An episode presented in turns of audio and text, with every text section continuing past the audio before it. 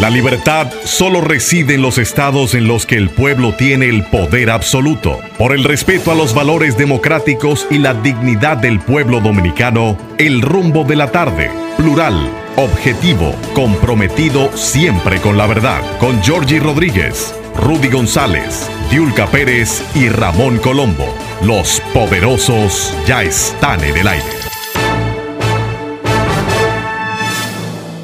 Buenas tardes, República Dominicana. Aquí se inicia el rumbo de la tarde con los poderosos. Rudy González, Olga Almanzar y Georgie Rodríguez.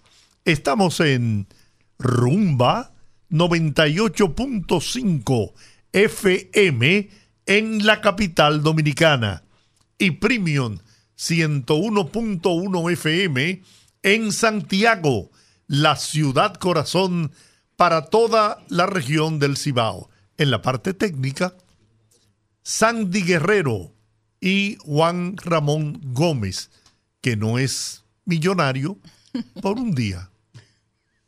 Buenas tardes. A pegarte todo ahí. Buenas tardes. Buenas tardes a toda la audiencia. Qué bueno. ¿Eh? a, mí me gusta cuando él viene con ese ánimo. me preocupa. Así es. Hoy es jueves, hoy es jueves 22 de junio, señores. Hoy, es jueves 22 de junio y aquí estamos. Aquí estamos con ustedes así. Nos llevan deprisa. Va, va rápido.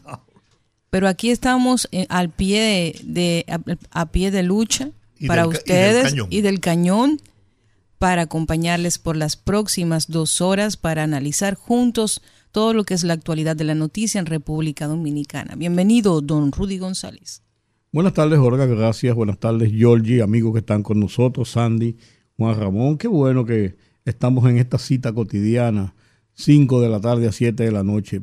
A veces nos encontramos que el tiempo se va muy rápido porque disfrutamos tanto de la compañía de ustedes como del ejercicio que hacemos de discusión, de análisis de los temas, porque eso nos permite, al tener esa sinergia con ustedes, poder ver la, la noticia, la vida, el país desde perspectivas diferentes, que es, a final de cuentas, lo que le da a uno el conocimiento, la experiencia, porque aunque nosotros hablamos mucho aquí, probamos a veces en eruditos, la verdad no es absoluta. La verdad hay que verla incluso del compendio del choque de las ideas, salen otras verdades y hay otros razonamientos que nos indican que hay también segundas partes en cada una de las cosas que parecen ser tan simples como una información. Y eso se lo da a uno la experiencia del tiempo, los años ya de Georgie y yo, por ejemplo, Olga es mucho más joven que nosotros, pero la experiencia del tiempo que no es porque nosotros sepamos o seamos más que nadie, pero la experiencia y estar en el medio ayuda a ese ejercicio cotidiano. Mira, yo siempre he tenido que defender frente a mi familia y los míos, incluso mis amigos, el por qué yo estoy todavía eh, llegando ya a los 76 años de edad. Estoy eh, batallando en los medios y mi respuesta es muy sencilla. Yo estoy aquí, por ejemplo, en este programa, porque yo lo disfruto. Porque me siento bien, porque me place enormemente compartir con ustedes dos, mis queridos amigos, compañeros, pero también con una audiencia que nos escucha, nos respeta y nos pondera, porque es así.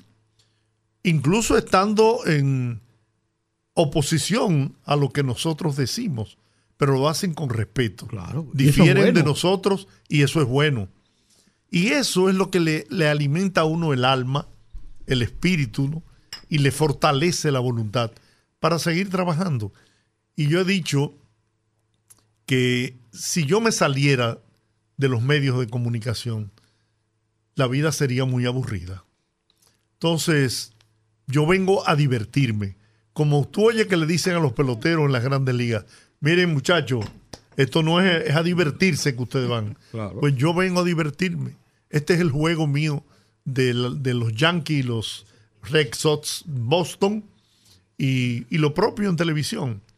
Y a veces, no te lo niego, me siento cansado y hasta a Olga se lo he dicho, ya estoy, estoy llegando quizás al punto de agotamiento, pero eso me pasa hoy y al otro día vengo, como dice Olga, con las pilas puestas y se me olvidó el cansancio del día de ayer.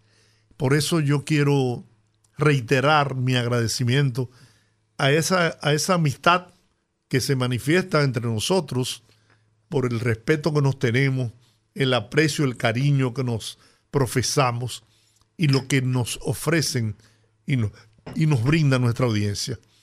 Y aprovecho este momento para enviar un cariñoso abrazo, un saludo y un afecto en nombre de, de este trío a doña Ligia.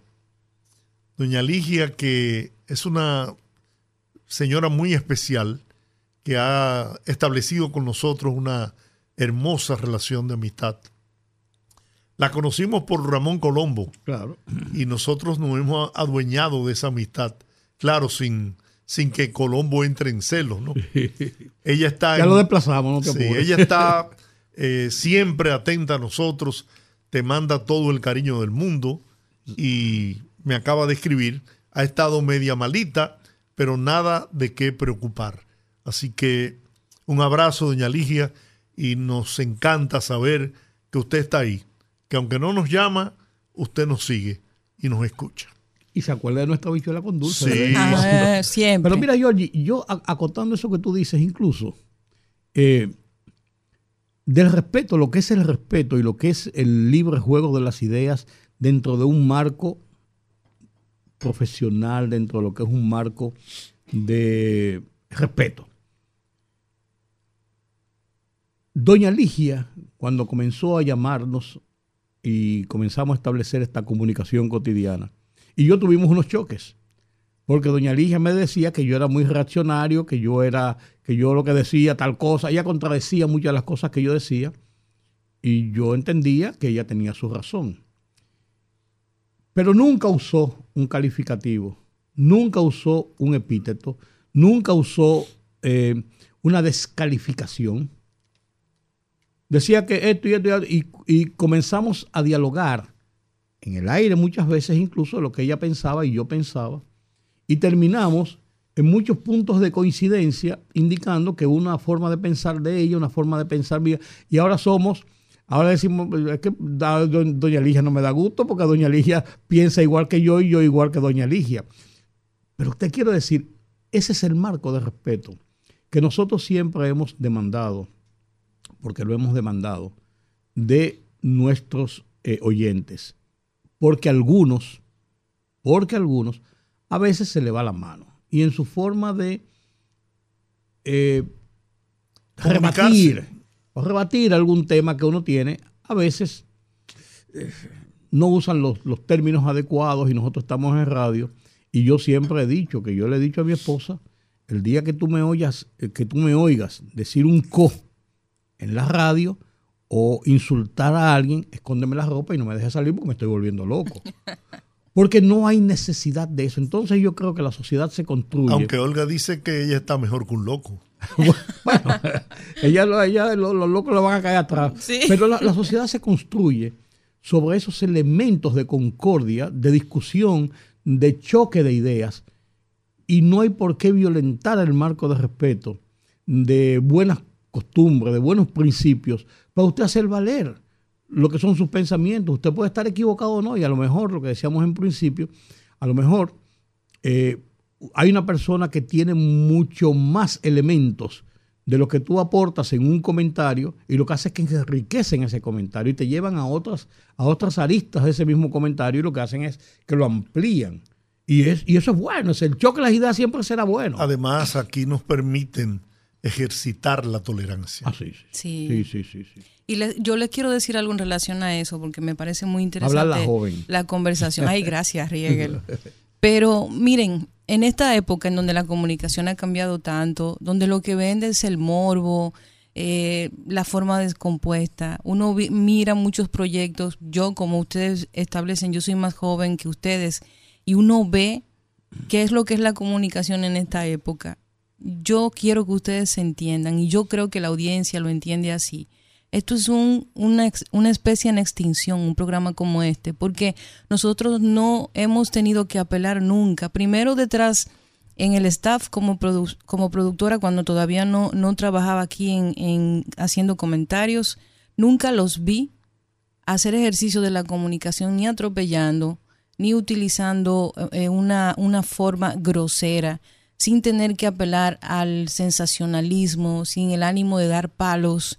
Y yo tengo un tiempito, aunque sea más joven, más joven que ustedes, tengo un tiempito ya en comunicación y eso es lo que se aspira. Entonces yo creo que esto es un, una especie de oasis dentro del el estilo de comunicación que se ejerce en esta época. Y yo sé que mucha gente se identifica con el programa porque contrario a lo que mucha gente piensa, la gente sí necesita espacios en donde se les escuche, incluso como dice don Rudy, en, en contra, cuando expone situaciones en contra de la que nosotros mismos establecemos aquí en el programa a manera de, de comentarios y posturas personales pero además de eso, la discusión que se da, el debate de las ideas en el marco del respeto, yo creo que es algo que se está perdiendo y nosotros aquí podemos decir que lo tenemos y eso es algo importante, porque sí se puede, sí se puede demostrar que se llega a la gente, que hay una audiencia cautiva, que hay una audiencia fiel, que es la audiencia que le da sentido a programas como este y que estamos sumamente agradecidos de eso.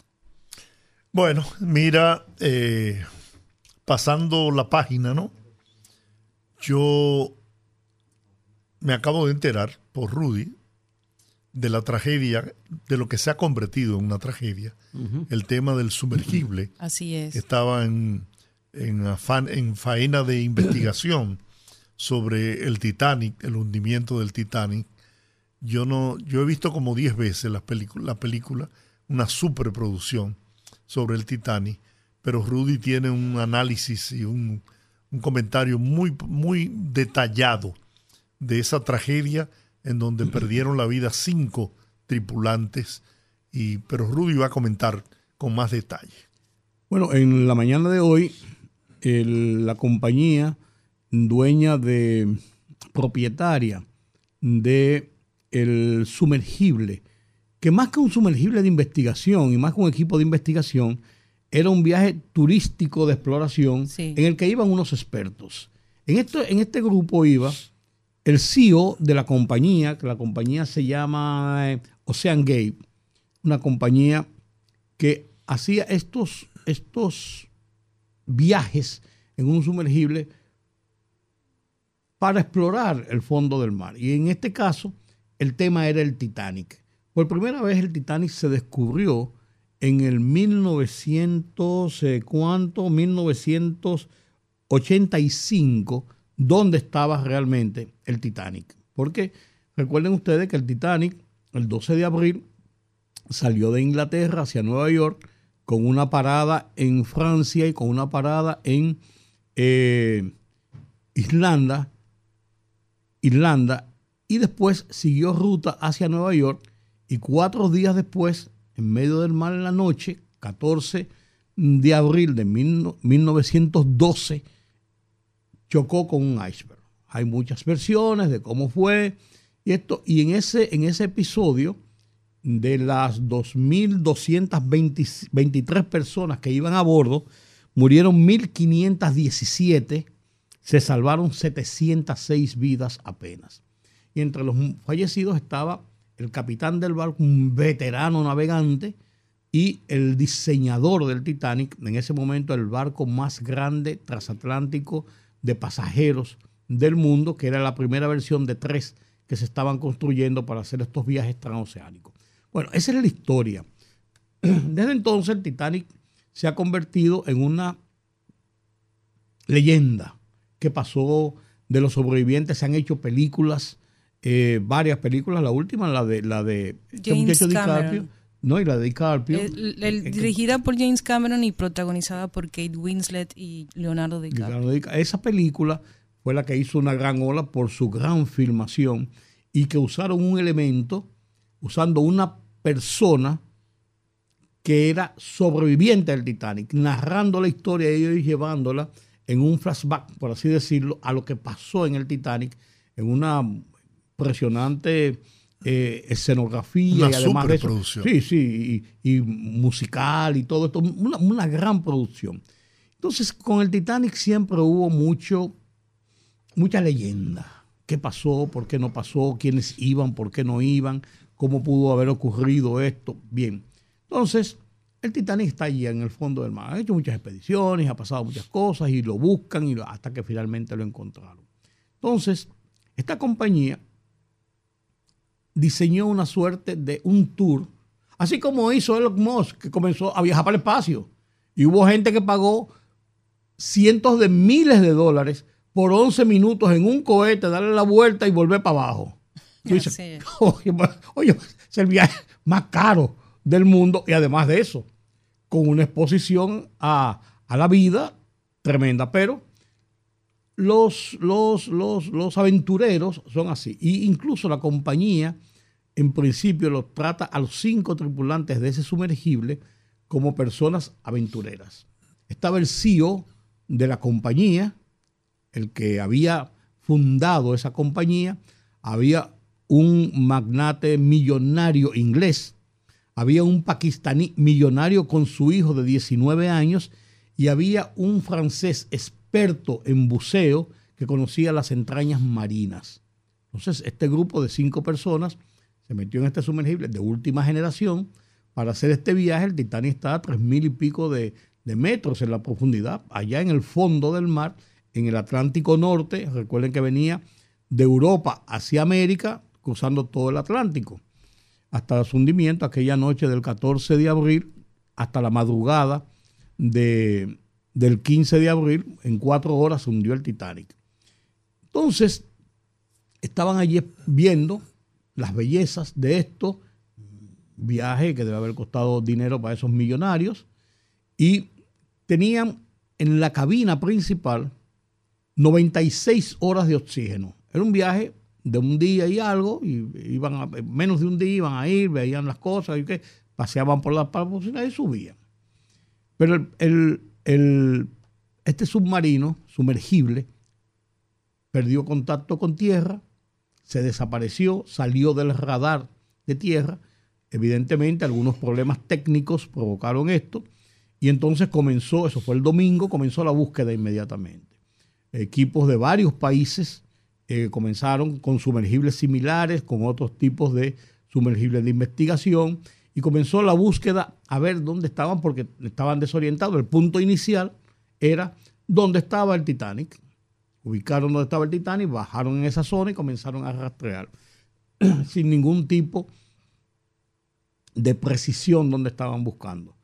Eh, oyeron en el día de antes de ayer unos ruidos que podían ser de golpeos en una, porque son, tienen equipos ultrasensibles para ver si eran algunos ruidos para atraer la atención. Después determinaron que no, que no era eso.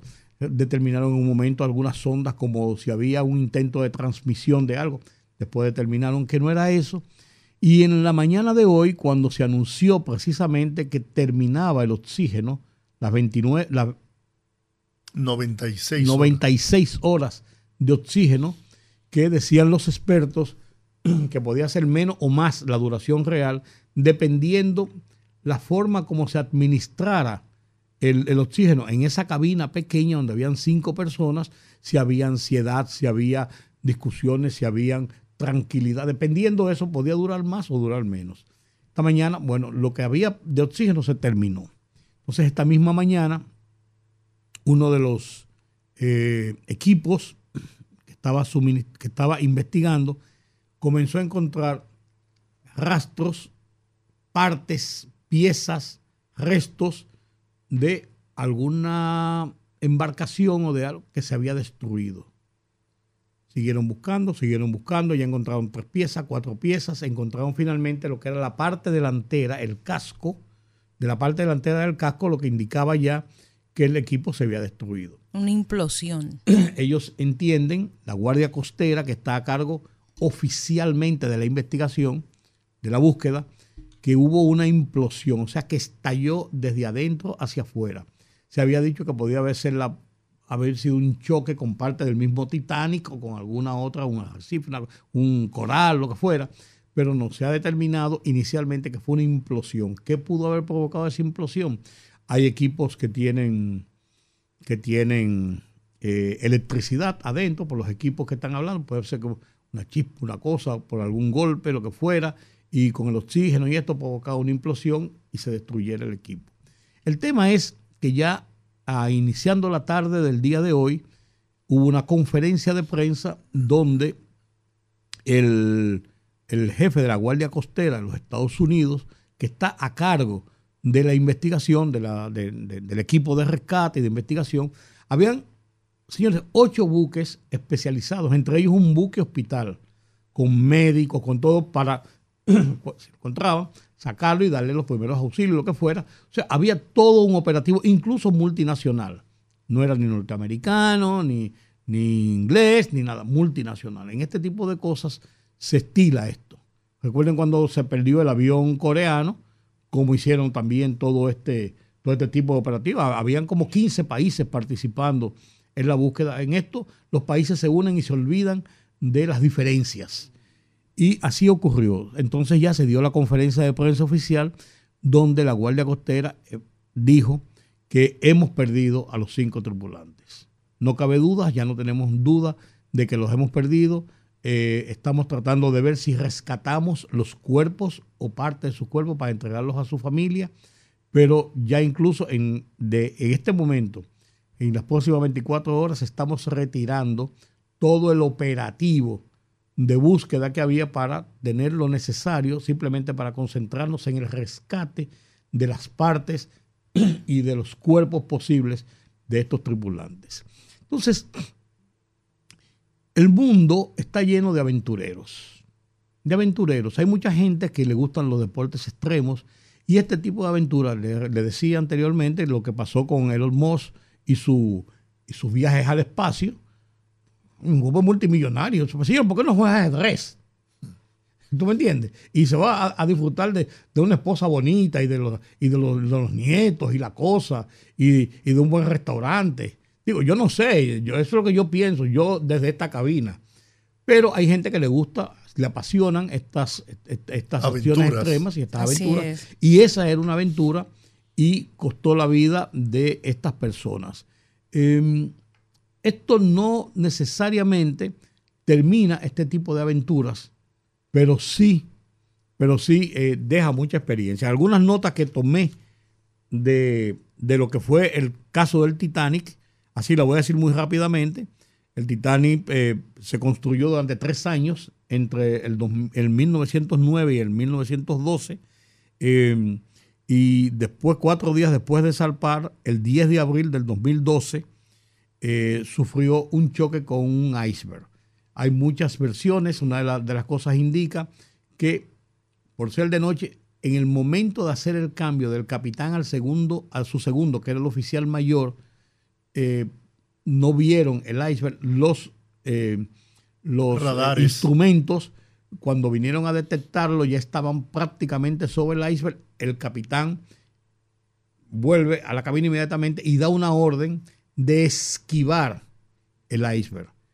Eh, dicen los expertos que a la velocidad que iba, que una velocidad de crucero de 42 kilómetros por hora aproximadamente, si le daban de frente al iceberg por la preparación que tenía el buque, una doble preparación, ellos pudieron haber roto el iceberg y seguir.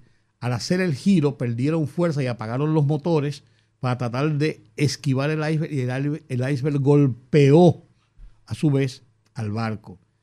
Lo golpeó por la parte de abajo, rompió parte de la quilla y comenzó una inundación de 12 eh, lastres que tenía para inundaciones, 5 quedaron eh, eh, comprometidos inmediatamente y fue demasiado rápido la entrada de agua y provocó que el buque que se le llamaban insumergible, le decían, porque la tecnología de ese momento decía que era lo máximo, comenzó a hacer agua y en cuatro horas el buque comenzó a, a hundirse, se partió, dicen que se partió en dos porque se fue que se resquebrajó en dos partes y provocó un hundimiento más rápido. Dicen los historiadores y los, y los sobrevivientes que apenas se sintió el golpe por la capacidad que tenía aquel barco tan grande del golpe del iceberg casi no se sintió. Y la gente siguió bailando y fiestando, era de noche y estaban, era un, un barco a todo lujo. Entonces ocurrió el naufragio, la cantidad de botes salvavidas que había no eran suficientes para la cantidad de personas que iban, 2.223 personas. Entonces, incluso se habla de que la gente, el personal había estaba dividido en tres partes. La parte de primera clase, que es la parte de arriba, la parte de segunda clase que dicen que era un hotel de lujo, la segunda clase, y la parte económica. Dicen que los botes, como estaban más arriba, las personas de primera clase tuvieron acceso más rápido a los botes que muchos botes incluso no salieron con la capacidad, no fueron echados al agua, con la capacidad de personas que tenía, porque ellos, no, no, aquí no viene más gente para que no se hunda. Tenía capacidad para más y por eso pudieron, dice que pudieron haberse salvado 300 vidas más si hubieran estado a la capacidad los botes. Bien, después de eso, entonces resultó, había un buque cerca, muy cerca de ellos, que pudo haber estado en menos de una hora desde que pasó el naufragio, pero tenía apagada la comunicación con el Titanic porque dice el capitán de ese buque que el del Titanic, hablando de por dónde van, que sé yo cuánto, lo había insultado y había con una arrogancia, dice la arrogancia inglesa, dice una versión, y él apagó la radio y no se enteró hasta dos horas después que otro buque que había oído la, eh, había recibido las señales de auxilio comenzó a aproximarse y cuando llegó eran cuatro horas después ya se estaba hundiendo finalmente el buque y ese buque rescató 705 personas de las 706 que salieron, que sobrevivieron. Ese buque que llegó primero. Entonces, esa es parte de la historia. Eh, como decía, se paró en dos sitios. Em, el primero de septiembre del 1985 fue la primera vez que determinaron dónde estaba el Titanic o sea, de 1912 al 1985 fue que determinaron realmente, porque fue en medio del océano. 73 años. 73 años después. Y buscándolo por muchas veces. Eh, estaba, a, estaba a 3.821 metros de profundidad en el fondo, fondo del mar, del, océano. Eh, se recuperaron unos 300 cuerpos realmente de los 1.517 que murieron, se recuperaron apenas 300 cuerpos. O sea, mucha gente se quedó perdida en el mar. Y dice que muchos de los cuerpos que lograron recuperarse días después no pudieron entregarlo a sus familiares por el estado de descomposición que tenían y que era muy trágico entregarlos de esa forma. Que incluso hubo una discusión de gente que decía que no importa cómo esté, como, como mi, mi, mi familia, mi pariente, pero se tomó una decisión de no hacerlo mucho porque no era, no, era factible. El capitán Edward Smith y Thomas Andrews, que era el, diseñador del barco, murieron en el barco. Fueron de las personas que murieron en el barco. El barco tenía, eh, oye, motores que reportaban entre todos 55 mil caballos de fuerza. Ponte el monstruo que era para esa época. Eh, eh, viajaba a 22 cinco nudos, 42 kilómetros por hora. Tenía un peso de 46.328 toneladas. Era un super barco eh, con 270 metros de longitud y 53 metros de altura.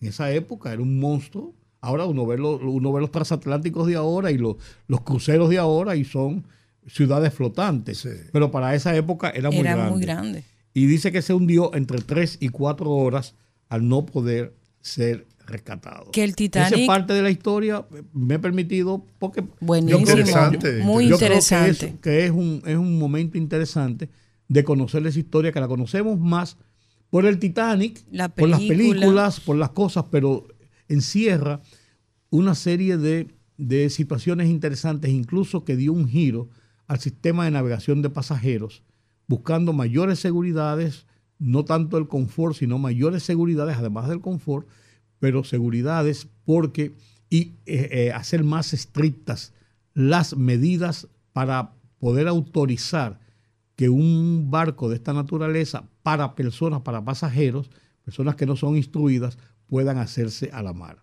Así es. Y es que hay que, hay que recordarles algo a la gente, que yo sé que mucha gente no lo sabe. Nosotros tenemos el 71% de la superficie terrestre cubierta de agua. De, ese 71, el 95% no se conoce. Sabemos más del espacio exterior que de las profundidades del mar. Hasta con la tecnología que tenemos, que ya es mucha, solo el 5% ha sido mapeado de todo lo que tiene que ver con agua en el planeta. O sea que es una presión impresionante. la cantidad de presión que, un, que cualquier objeto recibe a esa profundidad de donde están los, los, donde están los restos del Titanic es una cosa que no se puede explicar bien en palabras. Es como dicen, hacen un, un ejemplo muy común que 50 aviones jumbo, uno encima de otro, todo ese peso es el peso que se recibe de cualquier objeto sumergible a esa profundidad. O sea que es un riesgo. Se han sacado como 50 mil objetos del Titanic en las exploraciones ya que se han hecho desde que fue ubicado y trataron de hacer un proyecto para sacar el barco, pero es casi imposible y es una, es una acción que cuesta mucho dinero, mucho tiempo y mucho riesgo por la profundidad en que se encuentra, el lugar que se encuentra, en mar abierto,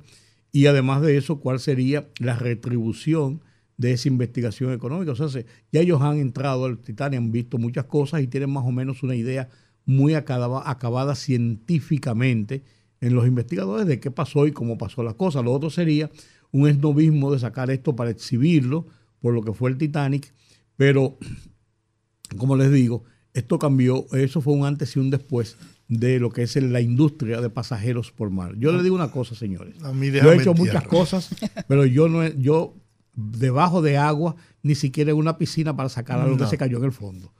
Bueno, lo más lejos que yo he llegado a un río, pero no creo que pase de ahí. Vamos a la pausa. Interesante esta primera parte del programa. El rumbo de la tarde. Fogarate en la radio con Ramón Colombo. Se titula El dominó del barrio. Hay gente vieja que no acepta que nuestro país ha cambiado, por ejemplo, en lo comercial. Contamos con enormes cadenas de supermercados con todo lo que usted quiera, pero no fían. Eso sí, no han podido lograr que desaparezca una institución centenaria con la que no pueden competir, el colmado o pulpería de la esquina, con su simpático dependiente, su balanza bien manipulada, sus precios rebajados según se pueda y sobre todo una mesa de dominó para que los buenos amigos del barrio cada día se bajen un lavagallo. Mm. Dominó que nunca encontrarás en aquellos ostentosos negocios agringados. Fogarate en la radio con Ramón Colombo.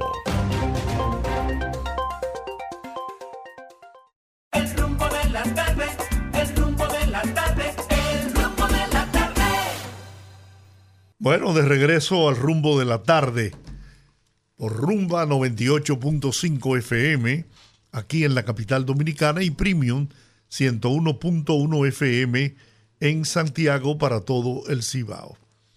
El presidente de la República, Luis Abinader, eh, mediante el decreto número 370 no, perdón, bueno, decreto número 255-23.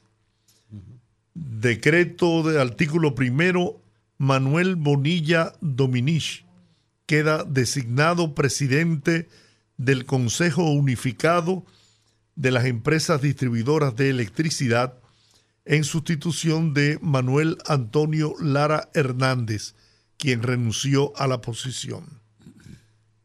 Eh, este es eh, Manuel, ingeniero Manuel Bonilla, es un ingeniero destacado, un hombre de, de una gran capacidad, de una gran inteligencia, y fue incluso llevado al Consejo como vicepresidente ejecutivo por don Manuel Lara, que decidió renunciar a la posición y de verdad que eh, tenemos el mejor de los, de los ejemplos en, en don Manuel Lara, un hombre de una resiedumbre moral, de una rectitud, una, una dignidad y bueno, nada. Manuel Bonilla. El señor, el señor, Bonilla, ¿de dónde viene? Él es hijo de don Pepe Bonilla. Él estuvo en Codetel, estuvo en Barry ah, como como alto ejecutivo, vicepresidente de un empresario sí, no, no, con una, capacidad y una experiencia gerencial inmensa. Tenía experiencia ahí en, la, en, la, en, las sedes y eso, había trabajado en ese, en ese sector. Ha aprendido demasiado. Ah, ok, ok, No, porque a veces vienen con personas que han estado en, en, en alguna posición y eso le da un rango de, de experiencia realmente que, que sirve para el ejercicio de esas funciones. Bueno, poderosos, y estamos en tiempo de nuestra primera entrevista y hoy salió una información bastante importante y positiva. Recuerden que nosotros hemos analizado en numerosas ocasiones el tema de los privados de libertad y de este, de este análisis, de este informe que salió recientemente que estuvimos comentando con Servio Tulio, eh, Servio Tulio Castaños, en donde hablaba sobre la condición de los privados de libertad en relación a las condiciones, el hacinamiento, enfermedades mentales y otros puntos. Y hoy trascendió la información de que se va a hacer una mesa para tratar de resolver ese problema. Y para hablar de este tema, tenemos, a Roberto Hernández Basilio, director general de la Dirección General de Servicios Penitenciarios y Correccionales.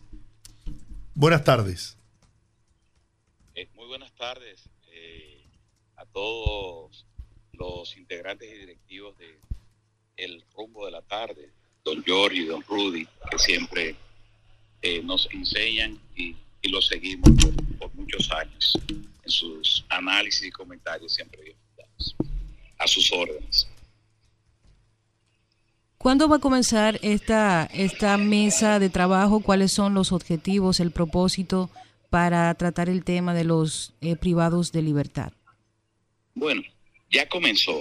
Eh, después de las gestiones que solicitamos de ese importante informe que se hace anualmente y que en este, aunque en algunos momentos eh, se, han expresado eh, siempre, como tienen los sistemas penitenciarios, oportunidades de mejora, pero sí presentó avances con respecto al informe del 2021. Pero aquí reunidos con el director nacional de la Defensa Pública, el licenciado Rodolfo Valentín, muy animados en el hecho de producir resultados para el país eh, y fundamentalmente para la mejora de las condiciones de las personas de segunda oportunidad, los, privados de libertad.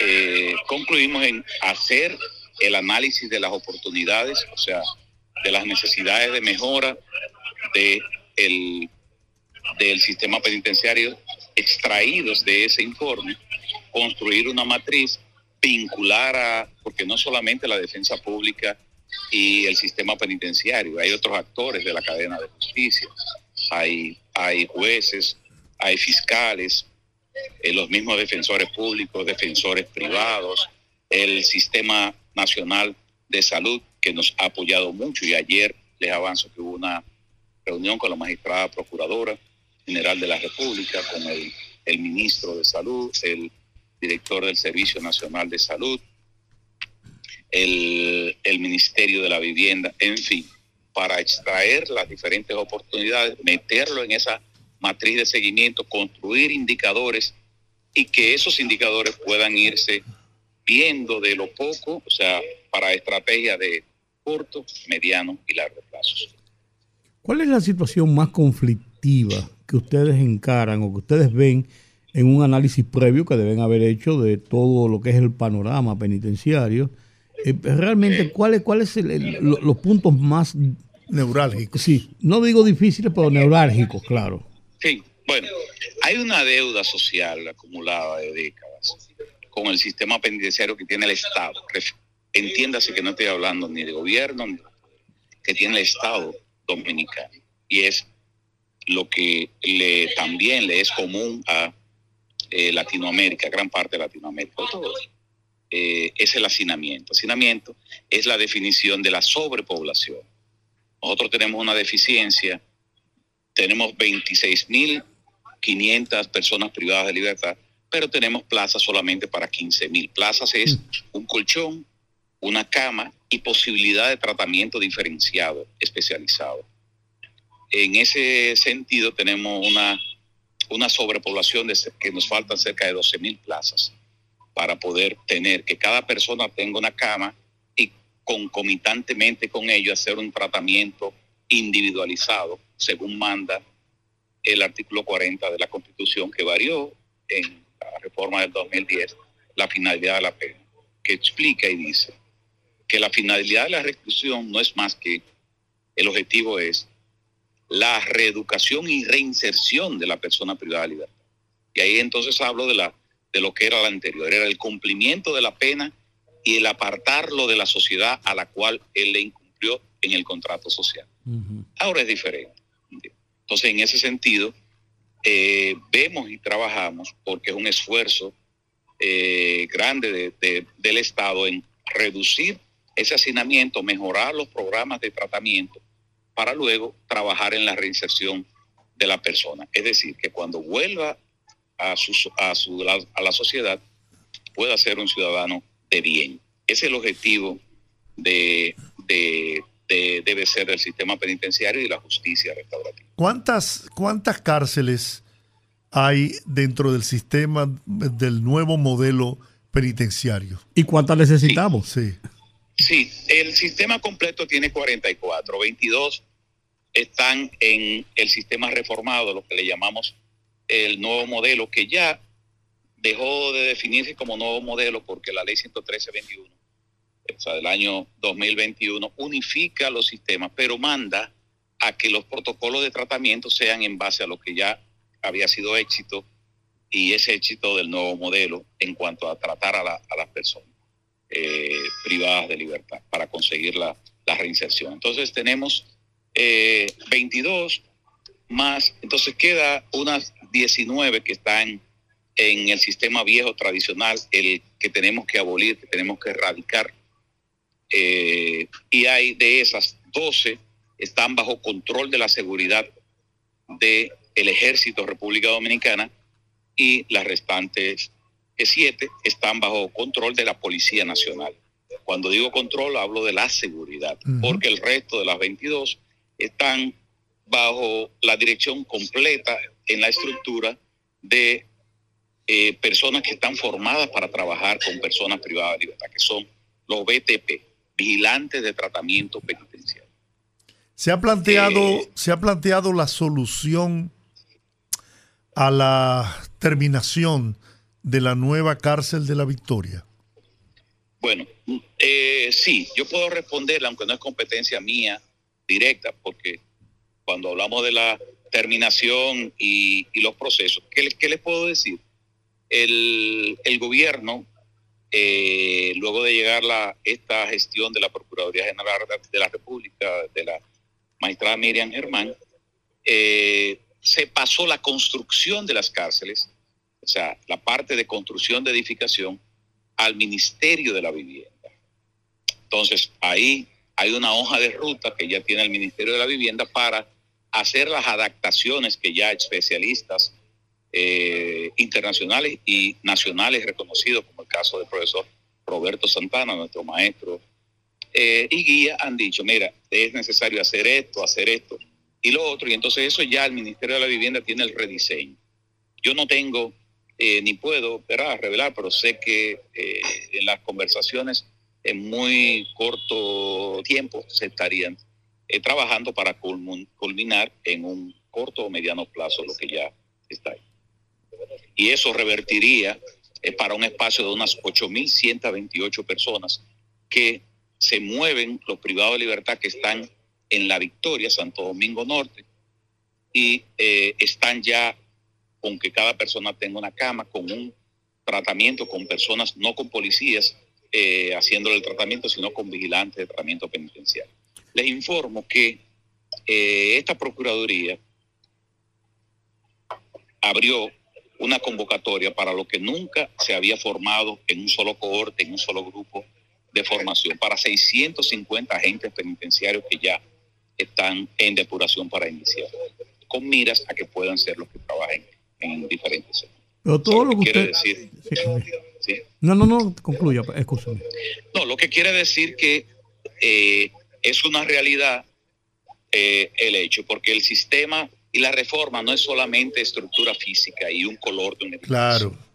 Es la estructura en donde cada quien pueda tener un espacio digno donde dormir, como, como dicen las reglas mínimas, las reglas Mandelas de cada persona. Pero además, tener personal que esté especializado en tratar a las personas para poder generarlas. Y tercero, que los procesos, procedimientos y protocolos estén revisados, porque lo mismo la, la persona, la criminalidad, las personas que están privadas de libertad no piensan como hace 20 años. La criminalidad ha mutado, ha cambiado en nuestro país y por vía de consecuencia es necesario hacer un tratamiento como manda eh, los tiempos en, en este momento. Entonces hablé de tres partes, estructura física, personal especializado y protocolos, procedimientos y procesos. Pero por lo que usted nos dice, me parece un plan magnífico. Pero estamos hablando de una población penitenciaria de 26 mil personas en este momento. Y parece que estamos hablando del manejo de volúmenes de esta naturaleza. Pero tenemos que más de la mitad de estos son presos preventivos. Yo creo que no le oí hablar eh, así con esos detalles de esta de solucionar ese grave problema de los presos preventivos de tantos años, porque cuando se hizo Najayo, Najayo tenía la idea específica de ser una cárcel especializada para personas en proceso de sus procesos judiciales. Pero allí se ha ligado. la preventiva. Entonces esto se ha ligado todo y ahora en todas las cárceles hay preventivos, hay condenados, y entonces son más los preventivos que los condenados y eso contamina toda una situación que muchas veces una persona preventivo a los tres años, cuatro años de un proceso, cinco años de un proceso, de pasar los rigores de la cárcel, termina con que, oye, el hombre era inocente, o vamos a suponer, para no hacer equivocar al sistema como se hacía en un tiempo, no tenemos que retrotraernos a espacios específicos, se condena a prisión cumplida, a pena cumplida. O sea, e, e, esa es una parte también, yo creo que, que trascendente en, en, el sistema penitenciario. Muy bien, bueno, eh, yo soy una parte, o sea, nosotros somos una parte, una pata de la mesa, que probablemente no sea de una mesa de cuatro patas, sino de más patas. Entonces, en ese contexto, pero la noticia buena es que no vinculado a este informe, sino que desde hace un año y tanto hay una mesa interinstitucional liderada por el Poder Judicial, el mismo presidente del Poder Judicial, la misma Procuradora General de la República, la Defensa Pública, la Defensoría del Pueblo, y que están, estamos mirando el tema de la prisión preventiva. Nosotros tenemos un rol pasivo, cuando digo el sistema penitenciario, en cuanto al movimiento de la acción para poder reducir los preventivos, porque es un aspecto de eh, judicial y de Ministerio Público. Nosotros cumplimos con el mandato de la ley de resguardo de las condiciones de derechos humanos, alimentación, que, eh, salud, educación. Pero sí, lógicamente, nos impacta eh, el, el hecho de que si tenemos menos personas, o sea, preventivas, es que lógicamente vamos a tener, mm, va a variar la matriz, que yo les digo, conocedor, o sea, estar vinculado, no quiero decir conocer, estar vinculado hace cerca de 20 años al tema penitenciario, eh, no se desalienten, la matriz ha estado prácticamente igual, 60-40. Ahora, mm. esta sociedad tiene que sanarse, tiene que cambiar y acelerar el tema para que todo un gran grupo de de personas pueda ver y cambiar, porque una sociedad muestra su avance, sus avances, perdón, y los procesos en cuanto al sistema penitenciario, no mientras más privado de libertad tenga, sino mientras más personas, menos personas estén en la cárcel y cualquier persona que tenga proceso pueda manejarlo en libertad hasta que tenga su condena firme. ¿Hay estadísticas que señalen el, el volumen o la cantidad de, de libertados de, de privados de libertad que puede que se han reinsertado y que, que luego de cumplir una pena en, las cárceles modelos no han vuelto a, reincidir? Sí, el efecto, ese es el efecto, o sea, la quinta esencia del artículo 40 de la Constitución y del resultado de la efectividad del sistema penitenciario. Y el concepto y el término técnico se llama índice de reincidencia. Le puedo decir, hace unos años, por aspectos de carácter de plataforma tecnológica y demás, que no voy a, profundizar en, el tema en este momento, eh, no está siendo midiendo ahí. Pero sí le puedo decir que en, en el, lo que era el nuevo modelo, el índice de reincidencia, o sea, cuando la persona sale y vuelve a cometer un delito igual al que cometió, eh, estuvo cerca de un 6 y en otra parte un 8%. Un aspecto eh, que Naciones Unidas en el año 2011 reconoció eh, en base a una evaluación que vino e hizo una experta internacional, recuerdo su nombre, Tonris Atabay, y e hizo una proclama reconocimiento a República Dominicana y la declaró Centro de Excelencia Penitenciaria en base a nuevo modelo. Eso es un handicap importante a mirar que sucedió en, nuestro, en nuestro país, en, aquel entonces. Entonces, yo les puedo decir, si, si vamos a las estadísticas de, de la ONU-DC, la Oficina de las Naciones Unidas contra las Drogas y el Delito, que países que siempre sirven de referencia para nosotros, como Estados Unidos, tienen índice de residencia de un 74%. Bueno, bueno, pues el, tema es el tema es el tema es apasionante y uno espera incluso la, la, primera la primera pregunta de, de, de Giorgi precisamente giraba en torno al tema de la penitenciaría, por ejemplo, de la Victoria. Y uno ve a veces que como que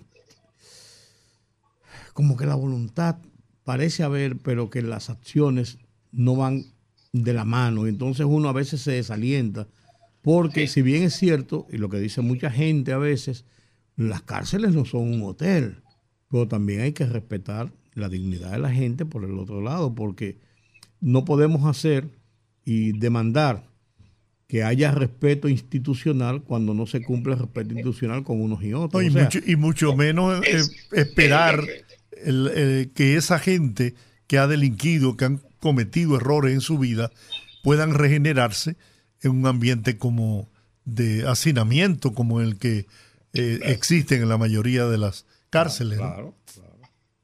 claro. Eh, eh, ese es el objetivo, debía ser quien, de quien el equipo que dirija el sistema penitenciario, aferrarse a las reglas y a las normas internacionales de Bangkok, de, de mínima de Mandela, a nuestra ley, a la constitución que que ve y habla sobre eso, trabajar con un, con un esquema, con un plan, observarlo, que la sociedad tenga la veeduría necesaria, pero que acompañe además, porque el, la reclusión, la prisión, el, el proceso de hacinamiento, la reinserción, es, es un problema de el Estado dominicano, mirar hacia allá, porque si bien no se veía como eh, en muchos años, cualquiera puede caer en prisión. Sí cualquiera puede estar en prisión. Y lo fundamental es, y ahí quiero eh, por esa parte también expresar, es como decía la, la magistrada Miriam Germán en el momento en que nos designaba, eh, decía en esta expresión, que sus acciones privilegien la vida humana. Mm. Así es. Suena bien. Bueno, muchas gracias Roberto Hernández Basilio, director general de la Dirección General de Servicios Penitenciarios y correccionales por esta eh, interesante conversación que hemos sostenido, que yo tengo la seguridad ha sido de gran utilidad para nuestra audiencia. Muchas gracias, distinguidos profesores del periodismo. Muchas gracias a ti. Rudy y Yori, siempre, siempre lo he seguido por años. Muchas, gracias. Bueno, un abrazo. Eh, igual para ti. Vamos a las pausas, las seis, dos minutos de la tarde. Escúchanos en vivo desde nuestras diferentes plataformas para todo el Cibao a través de Premium 101.1 FM. Una rumba de actualidad con rumbo a la veracidad, un informativo trayecto que su huella dejará. Es el rumbo. Bueno, este programa se caracteriza por traer buenos temas para el debate y para la formación de nuestra audiencia. Y en esta ocasión vamos a conversar con el director ejecutivo de la Asociación de Puestos de Bolsa de la República Dominicana, Mario Franco, quien está con nosotros en nuestros estudios. Buenas tardes. Buenas tardes, gracias por recibirme. Ya uno, uno se acostumbra o ha visto que la bolsa de valores ahí se mueve todo el dinero del mundo. Y uno piensa en Wall Street, allá en, por allá por la 12, ¿no? En, mm. Manhattan. Allá abajo, en el Bajo Manhattan. No, uno piensa en la bolsa de Hong Kong, que mueve el mundo. No Wall Street es la bolsa de Hong Kong que mueve el mundo. Y entonces uno dice, aquí nosotros sí somos comparones con una bolsa de valores. Y a veces uno piensa, y entonces uno anda en el, en, en el polígono central y uno ve ya muchos sitios que anuncian bolsa de valores. O sea que hay entidades que operan bolsas de valores y ve cada vez más, hay una superintendencia de valores. Entonces uno dice realmente, el negocio de la bolsa de valores, ¿qué hace en República Dominicana? ¿Cómo ha sido su desarrollo? Y ya para tener una asociación de puestos de bolsa de valores, porque ya es un negocio más en grande. Claro. Qué interesante que ponen ese ejemplo de mercado desarrollado porque nos podemos hacer perfectamente la pregunta de que si esos países se hubieran desarrollado igualmente si no hubieran tenido un mercado de valores. Okay. Y sucede que el mercado de valores precisamente es el propulsor del desarrollo de muchos de esos mercados. Porque permite que los individuos, todos, participemos de una forma colectiva en el desarrollo del país. ¿Y cómo se hace eso? Bueno, usted tiene dinero y en vez de usted colocarlo en abajo del colchón, o en, el sitio donde habitualmente lo coloca, usted decide en invertir en un desarrollo privado o público de su país. O público-privado, puede ser una, alianza también. Eh, y de repente ese dinero sirve para crear infraestructura. Digamos, solamente por poner un ejemplo, eh, hospitales, carreteras, aeropuertos, escuelas, sirve, sirve para desarrollar empresas privadas que de alguna forma van a empujar el, la empleomanía, a, contratar a muchas personas, a, suplir algún desarrollo importante para el país, para la industria, para cualquier cosa. Y todo ese desarrollo viene con el dinero que de una forma colectiva todos nosotros aportamos a una plataforma de financiamiento que no, no hace más que conectar a ambas puntas. A la punta que necesita el dinero con la punta que tiene el dinero disponible para invertirlo. Entonces, oye, qué interesante, esos países que son tan desarrollados, cabe preguntarse si han llegado a ese nivel de desarrollo, precisamente porque tienen ya en su cultura desde hace cientos de años un mercado de valores que le ha permitido desarrollarse. ¿Qué, le, falta, ¿qué le falta a la bolsa de valores de la República Dominicana? Para, yo tengo un concepto, ¿no? Incluso he, tenido hasta suerte en la compra de acciones en, en la bolsa de valores de, ah, de los Estados Unidos. Sí, he tenido suerte. Mi Me acuerdo del cuento del año mi hijo, sí, bueno. Entonces, ¿qué le falta a la, a la bolsa de valores dominicana para que se dé ese tipo de negocios? Venta y compra de acciones de empresas privadas. Claro, cómo no. Primero, déjame aclarar, aclararle algo. A la bolsa de valores no le falta nada. Porque, como vemos, e, estos términos tan lejanos en películas y en noticias internacionales, tendemos a confundir la bolsa de valores con el mercado de valores. Son cosas distintas. La bolsa de valores es una plataforma dentro del mercado de valores que tiene muchísimo, muchísimos otros actores. Digamos que la bolsa de valores es una plataforma por medio de la cual las partes hacen transacciones. Pero me parece que la pregunta suya va más dirigida al mercado de valores en general, que qué le hace falta al mercado de valores. Sí.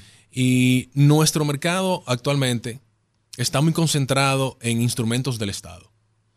Pero es propio de un mercado joven donde todavía el empresariado no se ha abierto a financiarse a través de nuestro mercado. Y es precisamente porque están acostumbrados a financiarse a través de los mecanismos habituales y esperando condiciones quizás propicias de su empresa o del mercado para poder sacarle provecho a esos financiamientos a través del mercado de valores. La gran mayoría de las empresas dominicanas son familiares, por lo menos las que pudieran cumplir inicialmente para financiarse a través del mercado de valores, porque hay una serie de requisitos bastante rigurosos que no todo el mundo aplica y eso tiene un propósito y es de asegurarle tanto al, eh, a la empresa que busca el financiamiento como al propio inversionista que el proceso para que esa empresa entre al mercado de valores es riguroso para asegurarle a usted transparencia y, eh, y, disponerle de información, de toda la información que usted necesita para tomar esa decisión de si puedo, debo o, o si quiero invertir, qué decisión, qué información me hace falta para tomar la decisión. Entonces, eh, aterrizando un poco la pregunta que le di como un par de vueltas y no fue con la intención de marearlo. Lo que pasa es que a veces son tantas pues las, explicaciones son, buenas. A veces son tantas las inquietudes que uno eh, por responder una termina respondiendo otra sin querer queriendo. Pero eh, le hace falta precisamente ese momento preciso en que el sector privado eh, se dé cuenta de las facilidades adicionales que tienen de financiarse a través de un mercado distinto y es una fuente de financiamiento adicional. Eso no significa que usted va a financiar todo por ahí. Es un complemento a sus mecanismos de financiamiento. Pero Mario, los dominicanos somos muy suspicaces. Chivo. Ah, chivísimo. Entonces, yo, yo encuentro que ese mercado de valores que se va desarrollando es hasta tímido en mostrar sus garras y sus realidades para romper lo que es normal a mi juicio, después que viene un mantequilla, después que viene un Jairo, después que vienen las financieras que han cerrado en este país, fruto de muchísimas situaciones, y la gente piensa cómo invertir, cómo llevar mi dinero, y los, y los empresarios también, muchos de ellos que no conocen este mundo y este mercado, ya muchos empresarios lógicamente viven insertados en este, en este tipo de movimientos, pero la gente tiene sus, sus recelos. Entonces, yo veo, yo creo, yo entiendo que no es tan didáctico el conocimiento que la gente tiene de lo que es este mercado de valores y las garantías que tiene de la autoridad y de los que están involucrados en él. En síntesis es el nivel de confianza. De confianza. Sí. Ahí es. es. Es algo sumamente importante lo que usted resalta. Eh, fíjense que como cuando surge una persona como mantequilla, la gente ni averigua. Se mete en problemas para buscar dinero porque te ofrecen un rendimiento que, lamentable decirlo, la persona que tiene dos dedos de frente nunca se va a meter en un negocio de esa naturaleza porque sabe lo que hay detrás. Un problema. ¿Entiende? Sin embargo, cuando usted le ofrece un negocio con una una rentabilidad atractiva con todos los mecanismos de transparencia, con el aval de un supervisor de que cumplió con un sistema riguroso, como no ofrece ese rendimiento que la gente pretende hacerse rico de la noche a la mañana sin entender que no se va a morir mañana ¿eh? y que cuando tenga 30, 40 años igual va a necesitar dinero. Pues la avaricia no, no, da tiempo a pensar eso. ¿eh?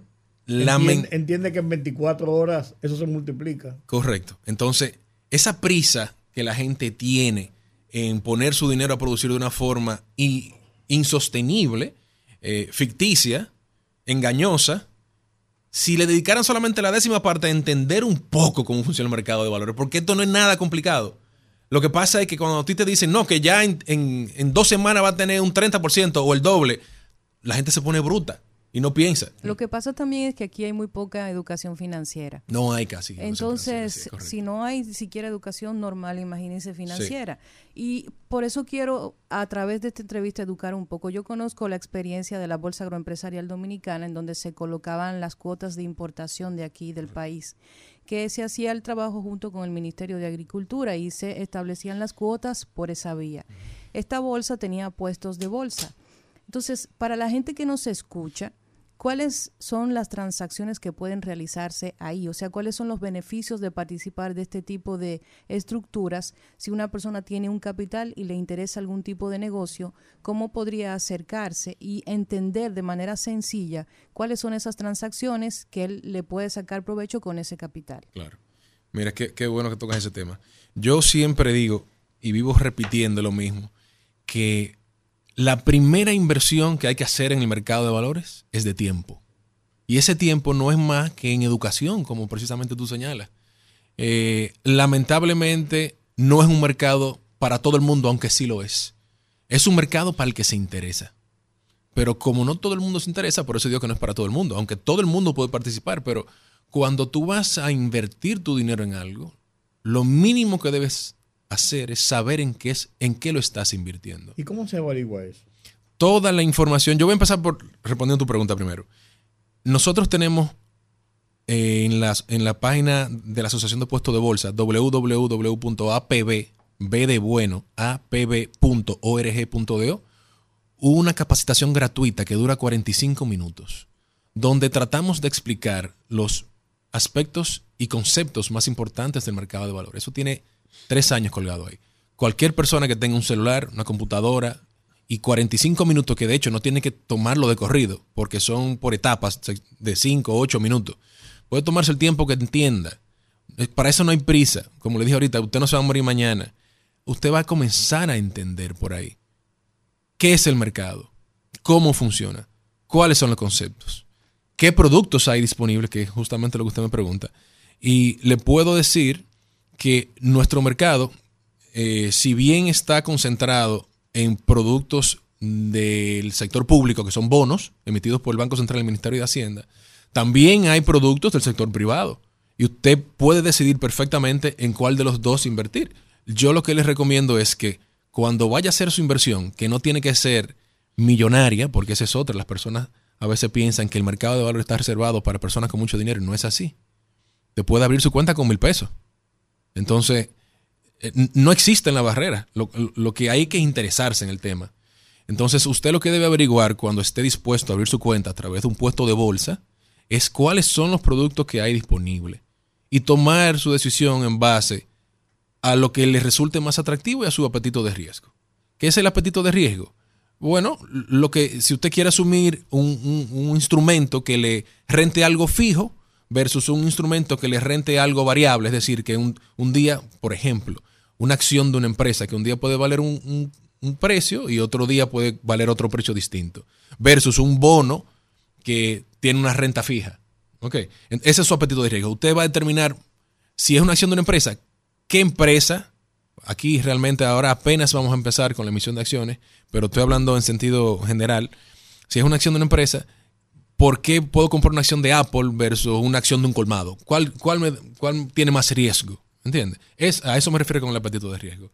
Y la información está disponible y cada vez más vamos a tener más información disponible. Y de hay hecho... Personas que, que, se dedican a, a decirte, a, a, servir de consultores y decirte, mira, yo te recomiendo. Sí, por supuesto. Cual cosa. Cuando, cuando usted abre una cuenta en un puesto de bolsa, que para invertir en el mercado de valores es la vía correcta, a través de un puesto de bolsa, abre su cuenta, el propio asesor le va a indicar, después de, usted llenar todo eh, eh los lo, formularios para abrir su cuenta, que de hecho en los propios formularios hay una evaluación que se le hace, usted mismo lo hace, una evaluación corta, para ver qué conocimiento usted tiene y si no tiene conocimiento no importa, porque aquí nadie eh, entra sabiendo.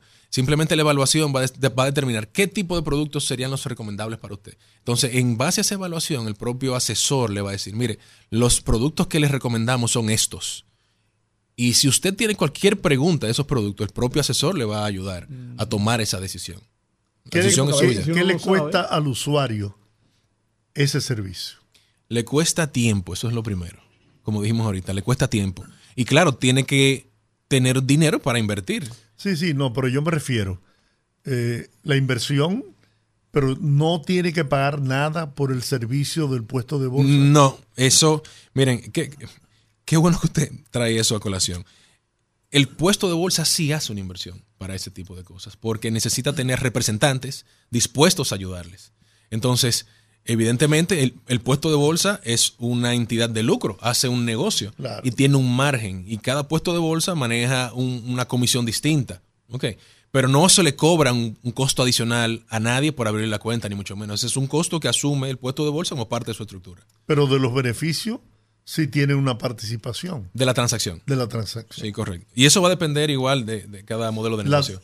ese, esa, ¿Eso lo paga el usuario, el, o lo paga la empresa? No, lo paga el inversionista. El inversionista. la persona que va a hacer la inversión. Y es, una comisión, como se cobra en cualquier otro negocio. yo, voy a cuenta, yo voy Digo, por, perdón, porque el negocio que no cobra comisión no es un negocio. claro. no, no, no, eso es que los bancos, todo, todo, el mundo. Yo hago una cuenta. Pero es una forma de edificar a la gente. Sí, claro. Usted, claro, usted quiere invertir mil pesos, usted puede invertir mil pesos, pero tiene que saber que eso, eso tiene una comisión que hay que pagar sí, claro, por al puesto de bolsa. Ahí quería yo ir. Yo invierto, yo hago una, hago una cuenta 10 mil pesos. Vamos a abrir una. Vamos a una cuenta de 10 mil pesos. Pero en, las sugerencias que me da mi asesor, la persona que está trabajando conmigo, yo hago una operación a través de mi cuenta y me gano 100 mil pesos. No, pues no, porque eso fue con mantequilla entonces, si fue con 10 mil pesos. No, no, no, no, no, no, no. me gano 10 mil pesos más. Yo lo que quiero decir, me dicen, mira, compra unas acciones aquí o compra unos bonos aquí en, el asesoramiento y yo hago una inversión por encima de lo que tengo en mi cuenta y me manejo. Lo que yo quiero saber es lo siguiente. Los puestos de bolsa entonces te cobran una comisión por la ganancia que tú tienes en alguna operación o no solamente por el manejo de tu cuenta. Solamente por el manejo de la cuenta y la transacción. Ok, o sea, ya de ahí para Por transacción. Claro. Si fue por apreciación de tu, de tu instrumento, no, de ninguna forma. Ok, ya de ahí para adelante tú, tú, tú, te manejas. Pero mira, hay una cuarta edición del foro Mercado de Valores que se va a celebrar el día 11 de julio en el Hotel El Embajador. Así es. Sería interesante que nos hablara sobre esto. Sí, cómo no. Bueno, eh, este es un evento que hacemos todos los años. Eh, ya estuviste aquí el, año pasado. Correcto, así es. Eh, el año... estaba aquí? Sí, correcto. Sí. ¿Yo estaba aquí? Sí, sí, sí. Sí, sí, Ah, no me acordaba. Sí, sí, sí. El alemán, el alemán. Sí, a los años. como usted dice, es un evento que celebramos todos los años. Esta es la cuarta edición. En esta ocasión vamos a centrar el foro en tecnología, básicamente. Eh, vamos a tener la apertura por nuestro regulador, la Superintendencia del Mercado de Valores va a tener el primer tema de agenda, tratando de, dentro de su rol, cómo la tecnología le ha ayudado o le ha facilitado el rol, ha favorecido el mercado. En un segundo punto vamos a tener un panel de discusión también de tecnología, inteligencia artificial, eh, datos en la nube y análisis de datos en la nube, ciberseguridad. Ahí nos va a acompañar eh, una multinacional que es Amazon Web Services, que es el proveedor de almacenamiento y análisis de datos en la nube más grande del mundo. Lumina, que es una plataforma de servicios para el mercado de, valores. Y la Bolsa de Valores de la República Dominicana.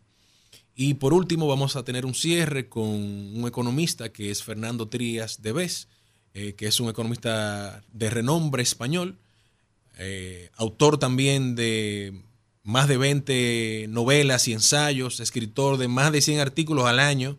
Eh, la verdad que es una eminencia este caballero y nos va a acompañar ofreciéndonos su charla sobre la nueva cadena de valor, los nuevos modelos de negocio y los retos que ofrecen la tecnología y la innovación, la adaptación de estos nuevos modelos de negocio en la sociedad. Yo te pregunté en principio y no, no. ¿Cuántos puestos hay aquí ya? Puestos de bolsa o, y también puestos de, eh, de negocios de valores. Bueno, es, es, es lo mismo, son puestos de bolsa. Ok. okay. Son, hay 15 en el país. 15, oficialmente. Hay 15 puestos de bolsa en el país. Y es importante, aprovecho la ocasión, para invitar a toda aquella persona que vaya a hacer una inversión que se cerciore de que con quien está haciendo esa inversión es una entidad o persona registrada en la Superintendencia del Mercado de Valores. ¿Cómo se puede investigar esa información? En la Superintendencia del Mercado de Valores, que tiene un portal www.si y latina mv.gov.do, ahí mismo hay una sección de registro donde están registradas todas las entidades y corredores del mercado de valores. Yo estoy seguro que Mantequilla no está registrado. No, me imagino que no. una última pregunta de mi parte. Él está registrado, sí. en Najayo. En Najayo. Eh, una última pregunta de mi parte. Aunque dice mucha gente que ya esa burbuja explotó, hay mucha gente que todavía se sigue, sigue muy pendiente del tema de blockchain y las criptomonedas.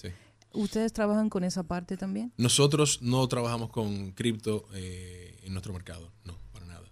Ok. Algo importante sobre el foro y es la fecha y el lugar. Ya lo dije, 11 de julio, Hotel El Embajador. Perfecto, 8.30 de la mañana, las boletas están disponibles y toda la información a través de nuestras redes sociales. ¿Va a ser un solo día? Va a ser un solo día, eh, una mañana, o sea, hasta el mediodía. Eh, vamos a tener una participación virtual abierta para todo aquel que quiera inscribirse y vamos a tener boletas a la venta presenciales. ¿El costo de la boleta? 5 mil pesos. 5 mil, perdón, pesitos. Porque que estamos trayendo a una persona de un alto calibre, de verdad que vale la pena eh, sentarse ahí y escucharle. ¿Qué beneficio puede obtener una persona que asista al foro? O sea, sale con las herramientas para poder tomar decisiones en cuanto a inversión se refiere en el mercado de valores. deben asistir ¿A quién va dirigido? En esta ocasión es un foro de tecnología, no precisamente de educación para que entienda cómo funciona el mm. mercado. Entonces, el que va, va dirigido a todo interesado específicamente eh, del mercado financiero e interesado en el mercado de valores. Y va a salir de ahí entendiendo cómo la tecnología ha beneficiado el mercado, los retos que tiene por delante el mercado y cómo los va a trabajar. Okay. Bueno. Perfecto. Dicho está, ¿no? Vamos a animar a la gente que está por ahí escuchándonos, que quiere aprender a invertir, que quiere también documentarse sobre este tema de la tecnología, la inteligencia artificial que está tan de moda y que probablemente será la realidad de los próximos años en muchas áreas de la sociedad, de cualquier sociedad. Y vamos a a agradecerle al señor Mario Franco, director ejecutivo de la Asociación de Puestos de Bolsa de la República Dominicana, por habernos acompañado esta tarde aquí en el rumbo de la tarde. Gracias a ustedes y a la orden. La verdad que Mario como que inspira, es Franco. motiva a uno, ¿no? Franco de chiquito. Franco. Desde chiquitico. Bueno, vamos a la pausa. Regresamos en breve.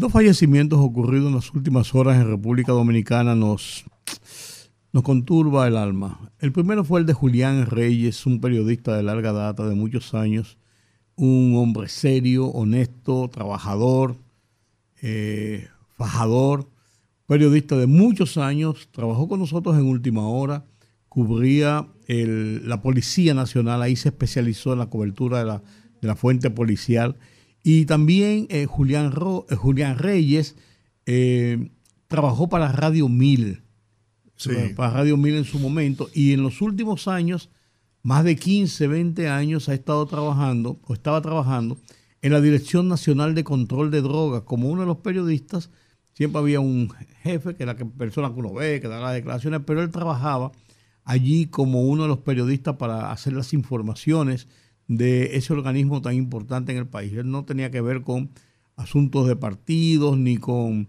posiciones, un hombre serio y honesto que pasó 5, 6, 7, 8, no sé cuántos directores de la Dirección Nacional de Control de Drogas y siempre estuvo ahí porque hacía su trabajo.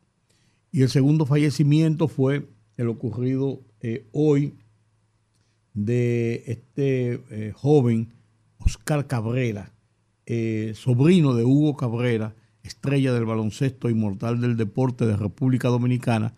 Este joven Oscar Cabrera, también baloncetista, ranqueado, muy bueno, murió mientras hacía una prueba de física en la romana eh, para ingresar a uno de los, de, los, de los equipos y todo esto nueva vez porque le había tenido algunas, algunos problemas y entonces eh, se le estaba haciendo esta prueba y cayó fulminado por un infarto.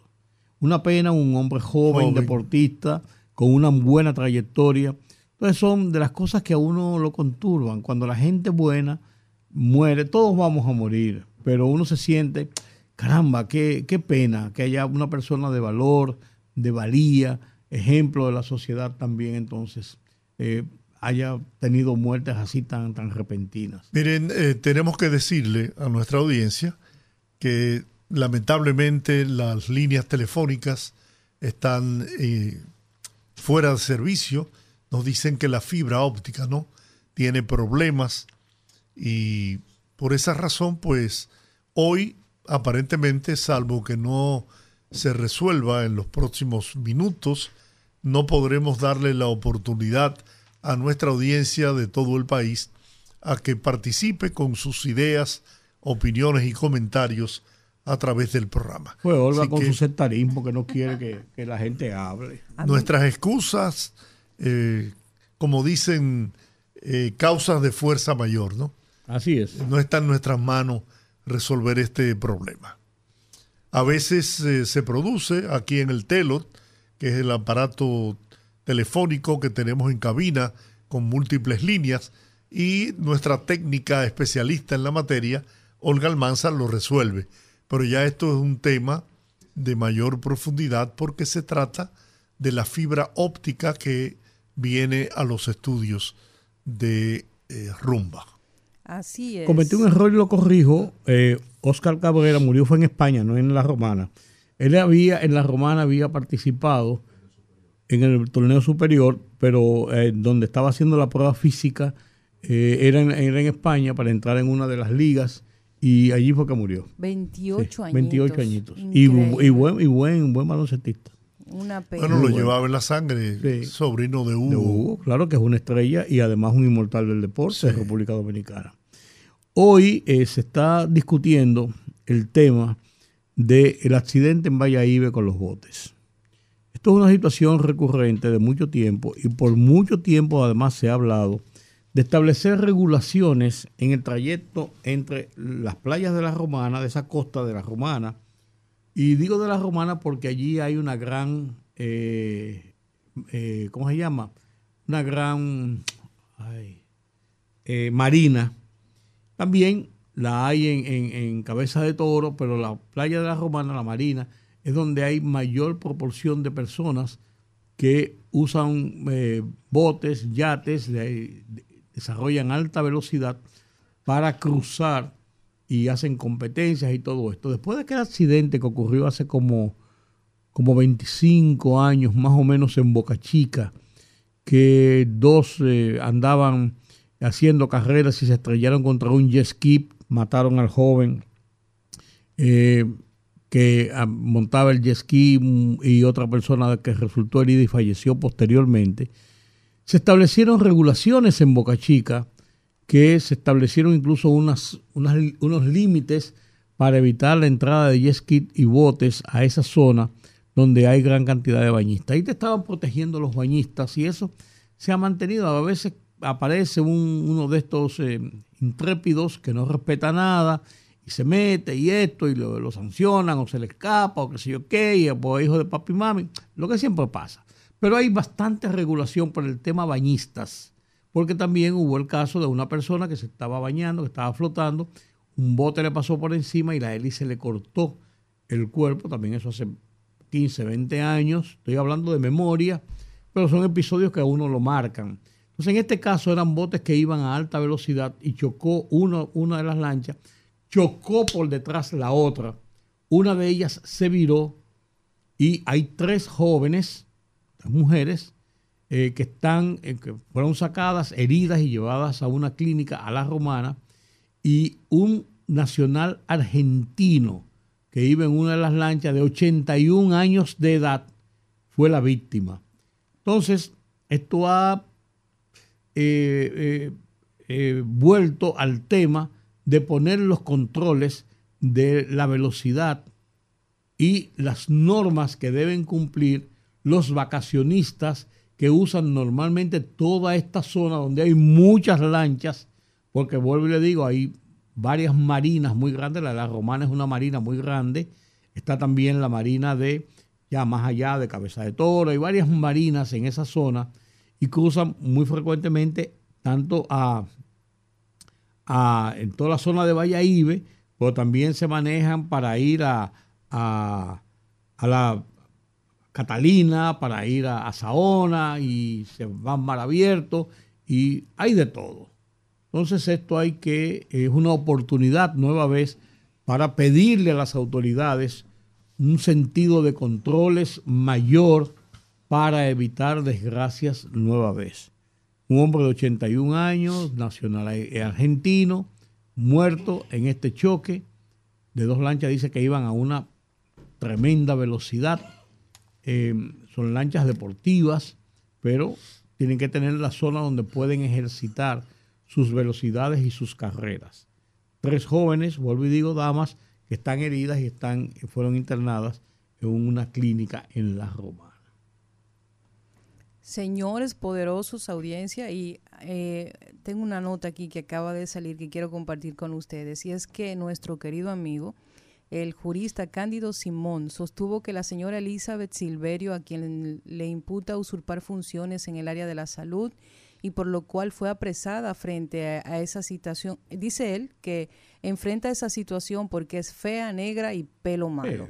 En su opinión, el arresto y la parafernalia contra la señora Elizabeth Silverio por supuesta usurpación de la profesión de psicología terapéutica solo se explica por ser fea, negra y pelo malo, dos de cuyas cualidades también me adornan, dice nuestro querido amigo Cándido Simón.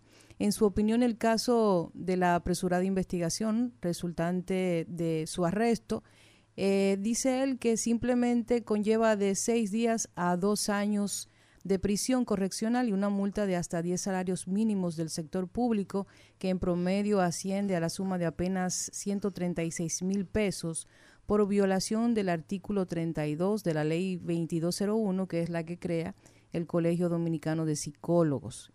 Entonces él dice que sí, que él, que él estima que la ley no le prohíbe a ella establecer esa empresa, como tampoco impide que un empresario sea el propietario de un centro médico sin ser profesional de la medicina. Eso es lo que alega Elizabeth. Eh, todo vino y surgió en un reportaje que hizo la periodista de investigación Nuria Piera, que puso en contexto, según el reportaje, según el planteamiento de esta investigación, que la señora Elizabeth Silverio estaba ejerciendo trabajos de psicología, eh, principalmente con niños con problemas de autismo, de síndrome de Asperger, con personas que tenían algunos, algunos, algunas deficiencias de aprendizaje y todo esto, y que ella ejercía como psicóloga, que daba consultas y todo eso es lo que decía la investigación, y entonces lo puso en contexto y en torno a la señora Elizabeth Silverio, que tenía un centro o tiene un centro de esta naturaleza, se ha armado todo un revuelo. Yo creo que la obligación de las autoridades, en este caso, es hacer una investigación, comenzando por las autoridades médicas del país, eh, salud pública, las entidades profesionales de esa área, de la psicología, de la psiquiatría que conocen a todos sus miembros, saben cuáles son las calidades y se conocen entre todos. Y una investigación no debe ser una investigación de la NASA. En este, en este país no hay, que, no hay que llegar tan lejos. Es bastante eh, fácil hacer una investigación rigurosa. Es un centro y una investigación se puede hacer en un corto tiempo. Bueno, la señora Elizabeth ha dicho que ella no ejercía eh, ilegalmente porque ella no es psicóloga, no tiene un título de psicóloga. Yo vi la entrevista que salió en el programa de Nuria Piera, ella la enfrenta y dice, ella muestra unos títulos eh, y ahora ella dice, bueno, que ella no es psicóloga, que ella no es, no, no está ejerciendo eso, sino que ella es la dueña de un negocio donde tiene profesionales que actúan en consecuencia. Yo creo que la declaración de el amigo brillante profesional, Cándido Simón, de tratar de llevarlo a esto como una discriminación por ser negra y tener el pelo malo, no es la, la más feliz de las defensas en este caso. Es simplemente el resultado de una investigación y determinar si esta persona realmente ejercía una profesión sin estar dotada de las calidades profesionales para ello. Yo creo que eso, eso no es tan complejo ni tan complicado. Ahora, ¿qué pasó? Que hicieron un allanamiento en su residencia, incluso la arrestaron, se la llevaron. Yo según lo que oí de esta señora, incluso en una entrevista que después vi en algún medio, no recuerdo, en la televisión, en algún medio, ella decía que ella la llamaron, la, interrogaron, ella dio su versión y estaba a disposición de, las autoridades. ¿Por qué allanarle la casa y llevarla arrestada? Yo no sé. No sé por qué las autoridades llegaron a, ese, a ese punto. Sí, no sé. Pero yo creo que esto no es tan complejo como para armar una tormenta en un vaso de agua. Es, lo que yo entiendo, Yoli. No, no, no sé. Yo creo como que hay, como que hay mucha, eso, en eso sí yo estoy de acuerdo, mucha Mucha espectacularidad. Mucha espectacularidad, es lo que yo creo. Porque decir que ella es fea, que ella tiene moño malo y que ella es negra, eh, pues esto no es un asunto de discriminación. Porque habían dos blanquitas, dos blanquitas, bonitas, preciosas, que parecían modelos, dos hermanas, que tenían un centro donde daban, eh, hacían eh, operaciones y cirugía, que sé yo cuánto, y le allanaron el sitio y la trancaron. Y, y, le metieron un sometimiento hace un año. Yo no me acuerdo ni, ni, ni, tengo por qué referirlo, pero esa era blanquita igual y la agarraron igualito. Le pusieron las esposas, la llevaron y la trancaron y le cerraron el centro. ¿Hermanas? Sí, sí, hermanas. Entonces yo no, yo por eso yo digo que yo no veo el tema de la discriminación. Yo no, yo no creo que no debe arrastrarse a eso porque no creo, a mi entender, que ese sea necesariamente el caso. Y si es el caso, yo creo que están, se anda por un mal camino. Yo tengo mi teoría en relación a ese caso. Yo, yo pienso que, que sí, que ella cometió varios errores. Creo que estaba en falta de la ley porque aunque ella argumenta que simplemente es la dueña del negocio, por un tiempo ella sostuvo que efectivamente tenía varios títulos profesionales en relación al tema que atendía. Y creo, y lo digo también por un tema de, cercanía con el tema, que con, con, trabajar con niños con autismo sin tener las condiciones profesionales necesarias, necesarias es muy arriesgado y muy, muy irresponsable. Eh, si ella no era parte de los procesos, de estas terapias y de todo este seguimiento que se le daba a los niños, eh, ella puede alegar eso, pero creo que en numerosas ocasiones eh, mucha gente del medio que la conoce y que ella era una persona famosa en ese centro, pues muchas veces la vimos como si se estuviera vendiendo como una profesional en el área. Incluso Aníbal, que desde Puerto Rico no se escribe, le, manda un saludo al equipo de los poderosos y dice que ella se vendió e incluso fue captada asistiendo a un niño con autismo, o sea que ella se vendía como una profesional del área.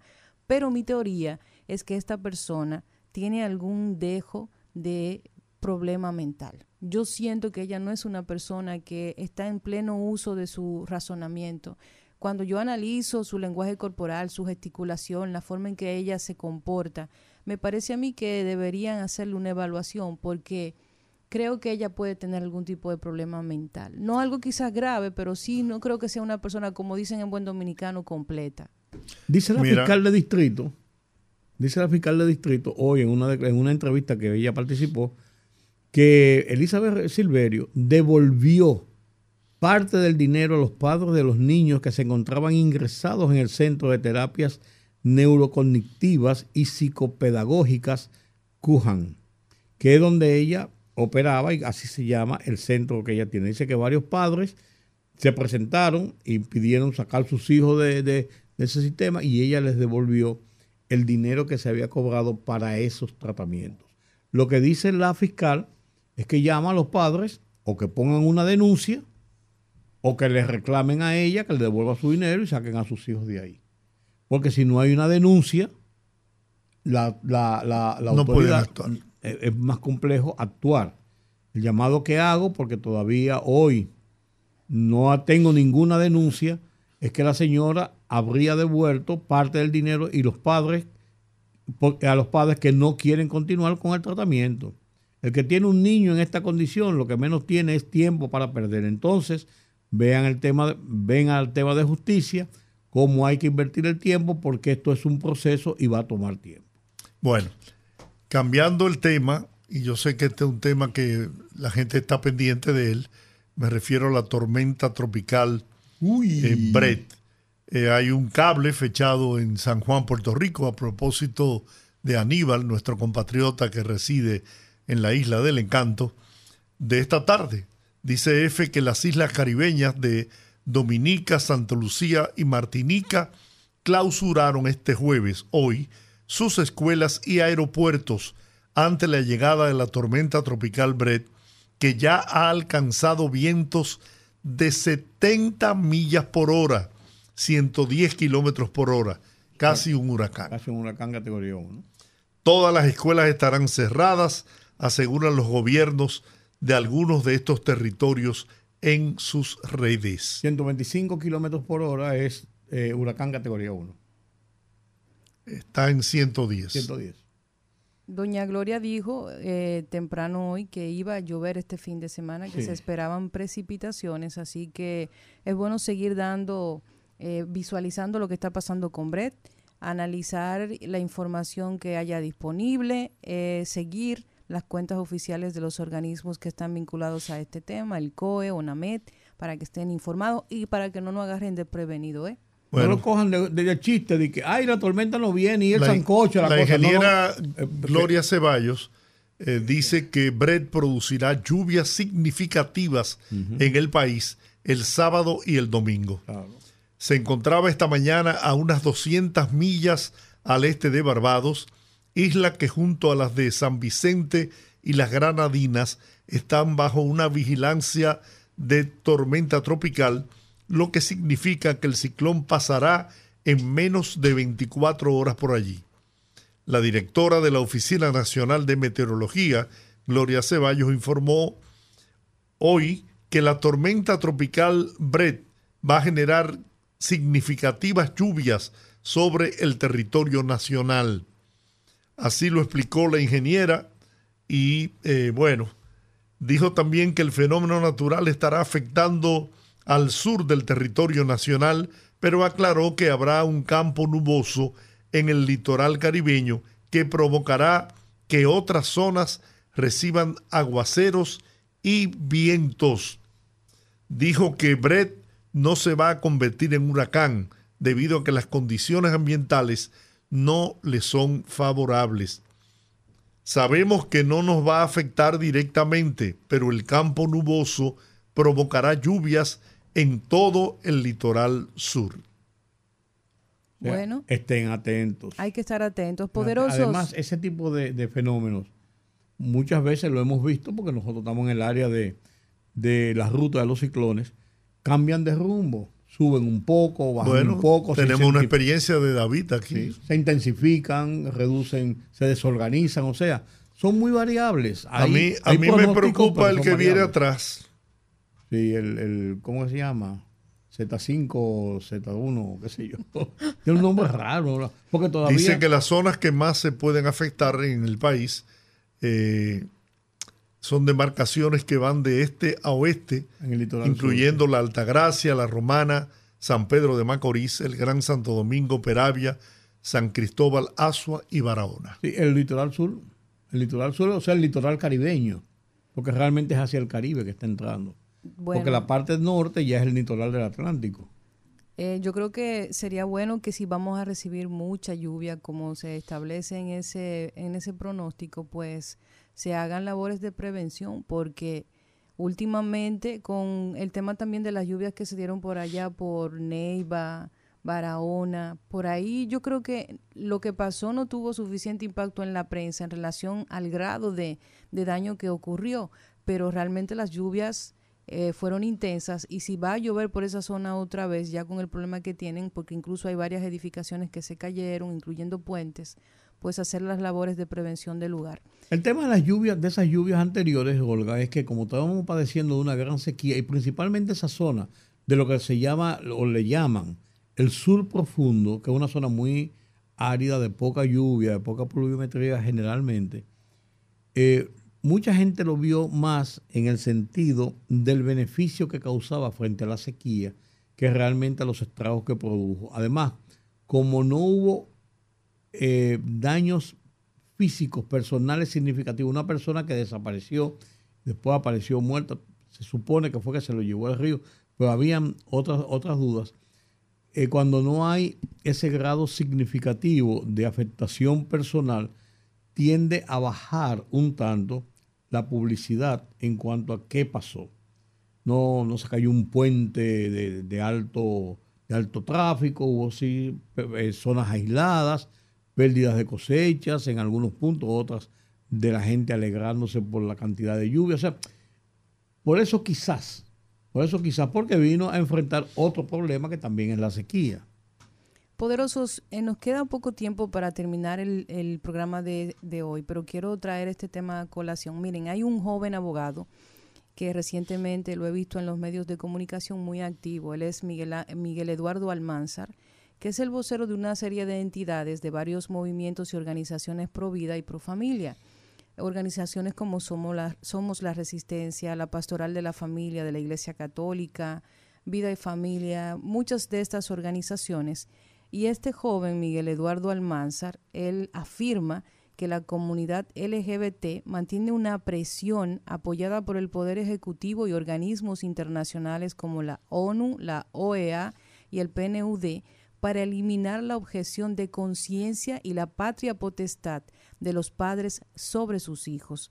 Este jueves, la coalición de organizaciones de la sociedad civil y las organizaciones eh, de Iglesias Unidas denunciaron, que las presiones de esta comunidad y el Poder Ejecutivo y organizaciones de Naciones Unidas y otras instituciones han obligado a la Cámara de Diputados a desistir de sus planes de aprobar el Código Penal en la presente legislatura. O sea que este tema del código...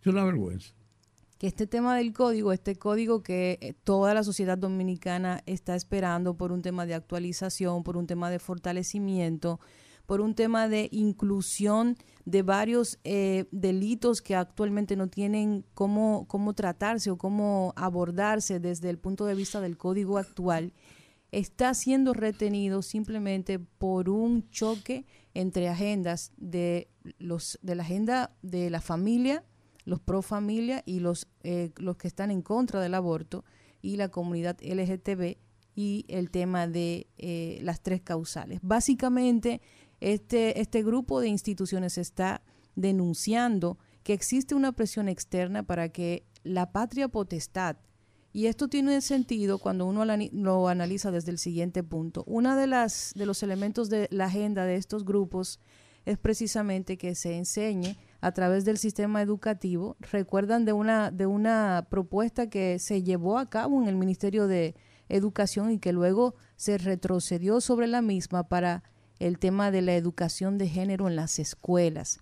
Y eh, básicamente uno de, de, los elementos, de los argumentos de las instituciones eh, en pro de la familia es precisamente que no se puede eliminar este elemento porque solo son los padres que tienen el derecho de criar a sus hijos bajo los preceptos que ellos entiendan y que eso es una misión exclusiva de los padres y que ellos entienden que poner este tipo de temas en las escuelas es una eh, un adoctrinamiento progresivo y que ellos tienen derecho a establecer cuáles son esas eh, conductas, cultura, eh, incluso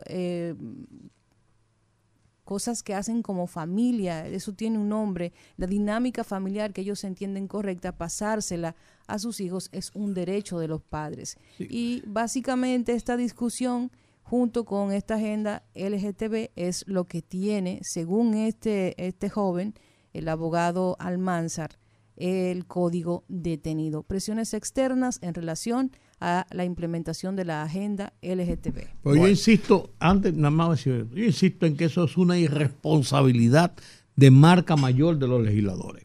Pueden haber dos situaciones encontradas. Usted tiene que tomar una decisión. Usted está ahí para legislar. Claro. Oye, eso tiene hace siete años que lo devolvió el Poder Ejecutivo. Danilo Medina lo devolvió cuando le mandaron el código por tres cosas. Y siete años estudiándolo. Después que tuvo 15 años dando vueltas en, el Congreso. Y todos los días que sí, que esto, que sí, que sí, que sí los grupos pro vida, que los grupos contra la vida, que el aborto, que la que sí. Usted toma una decisión, por Dios. Caramba. Mire, ya cerrando una nueva depresión tropical, la número 4 ah, pues de esta temporada en el ah, Atlántico, se formó hoy en mar abierto. El Centro Nacional de Huracanes de Estados Unidos informó en su primer boletín de hoy de la formación de cuatro que se mueve hacia el oeste a cerca de 15 millas por hora, 24 kilómetros por hora, con vientos máximos sostenidos de cerca de 35 millas por hora, 55 kilómetros por hora, y se espera que gire a mayor velocidad hacia el noroeste durante los próximos días.